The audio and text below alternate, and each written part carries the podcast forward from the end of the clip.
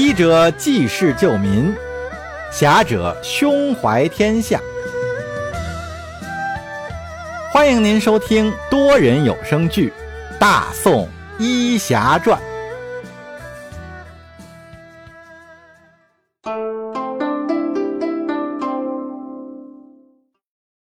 第一百二十二集。相救。书接上文呀，其实，在那山顶上扔石头的也只有三十多个黑衣人。他们这一伙人呀，正是那个统领分出来打发去山顶上搜索的人。这一伙黑衣人到了山顶之上，四处搜索，都发现没有人影，也是心知这点火之人定是跑了。那在一番搜索无果之后啊，这一伙人只能是踩灭了冒着烟的草堆，又回到了原来放着石块的位置，等待统领的下一步命令。他们在半山腰上能看到远处的公主车队已经被控制。那至于后来叶禅造成的混乱，离着那么远，这伙人是根本没有看出来。他们还在纳闷儿啊。自己的同伙为什么要压着公主的车队朝山上走来呢？难道统领还想要在这里用石头砸死他们，制造他们死于山崩的假象吗？这三十几人之中，带头的黑衣人也是不敢怠慢，命令手下赶快在石头堆旁准备好。他们刚准备好啊，就见从山北。边顺着山路又是奔过来一队人马，这一队人马的数量可比他们多了不少啊！这带队的黑衣人马上就猜到，这可能是接应公主的人马。那如果他们再冲过来，形势就会对己方严重的不利了。这黑衣人是立刻吩咐手下，待这队人马走进了石头的打击范围之后，就开始往下扔石头。也幸亏山腰只有三十多人呀，这要真是原来的一百多人都在这儿，山下的耶律隆庆就是插上翅膀也是难以逃脱。再说那山下的黑衣人统领，他被叶禅用刀抵着脖子，一路向山上走过来，这统领一直在心中期待。留在山上的这些人，可千万不要像队伍后边的那些人一样的愚蠢、畏首畏尾呀！他们是最后的倚仗了。那到时候，即使自己也被山石砸死，这一大队黑衣人的家人和后代也会得到伏佛玉首领的好生照顾。如若不然呀，自己和整个家族那都会死无葬身之地呀！但是这想归想，黑衣人统领的如意算盘还是落空了。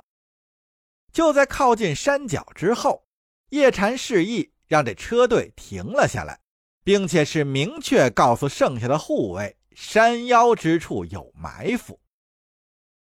那黑衣统领顿时是心如死灰呀，最后一点希望的星火也被无情的吹灭了。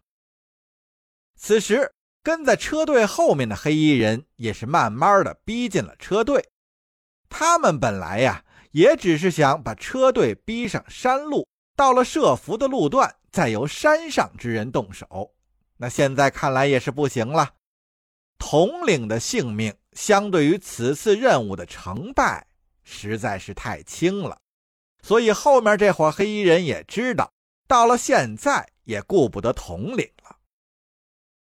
叶禅也是有所察觉呀，他也感到以这个统领的分量，恐怕是在难以震慑这帮人。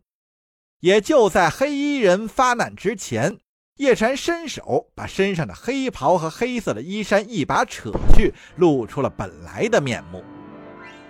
墨渊在车中看见了魂牵梦萦的身影之后，惊呼一声：“叶禅！”但是叶禅并没有回头，因为他忘记了自己的名字呀。他并没有意识到车中之人叫的是自己。叶禅把那黑衣统领一把摔在地上，纵马向黑衣人的队中冲了过去。剩下的这些公主护卫倒是没有跟过去，他们还都是死死地挡在车前，以保护车中之人。见此情景，黑衣人这边剩下的五六十人也都是孤注一掷，怪叫着纵马扑向了马车。叶禅凭借一人之力，只能拦住四五个人，其他的黑衣人还是越过他冲向马车而来。叶禅解决了围住他自己的几个人之后，也是拨转马头奔向马车。他知道自己救不了所有的人，那就只能去救最重要的人。虽然叶禅隐隐地感觉出车中之人并不是公主。但是他却找不到这种感觉的依据，可能只是自己感觉出错了。不过看着车中的女孩，叶禅有一种熟悉的感觉，这种感觉却是很强烈。但是在这危机时刻呀，不管怎样，还是得先把她救出来再说。叶禅觉得，如果自己带着他跑出去，那也可以吸引大部分的黑衣人。也给剩下的人减轻一些压力。叶禅纵马奔到车前，顺手斩杀了已经靠近马车的两名黑衣人。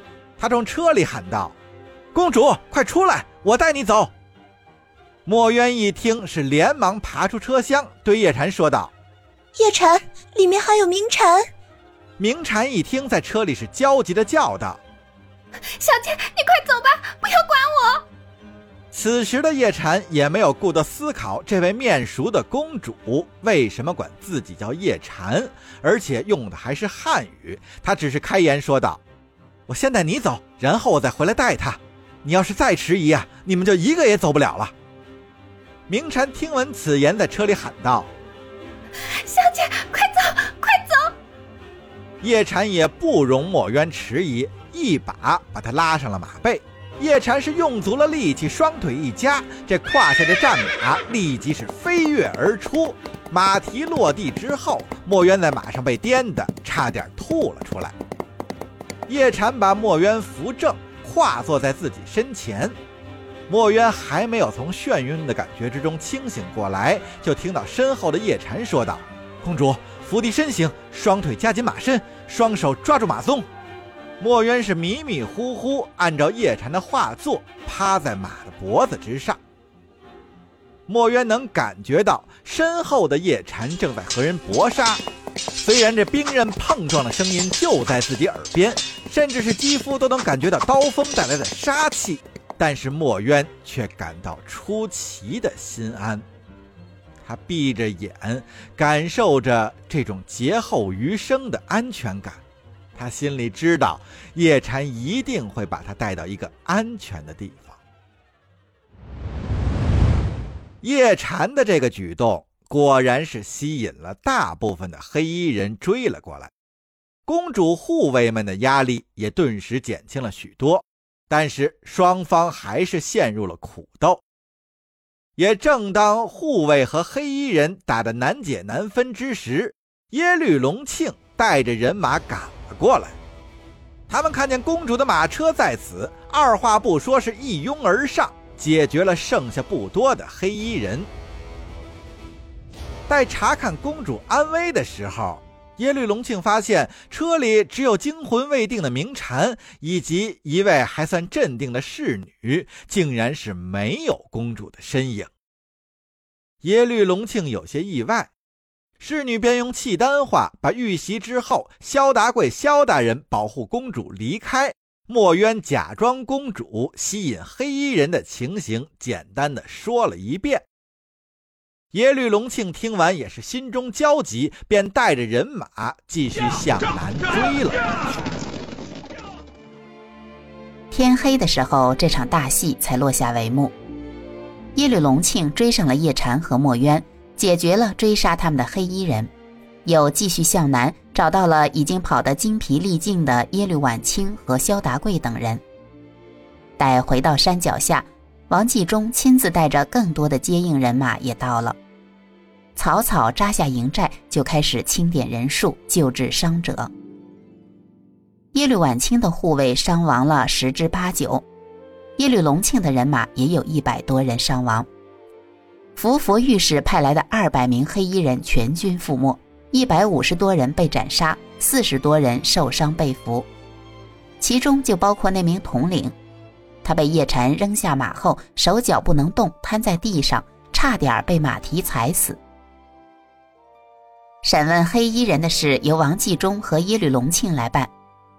另一个大帐内，耶律晚清把从姚碾红烈手里拿回来的短刀插进叶禅一直随身携带的刀鞘内的时候，叶禅终于相信眼前这两位美女所说的一切了。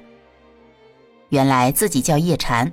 眼前这位契丹少女，就是一路上人人称颂的随国公主，而那位叫墨渊的小姐，竟是自己的未婚妻。怪不得自己对他有种似曾相识的感觉。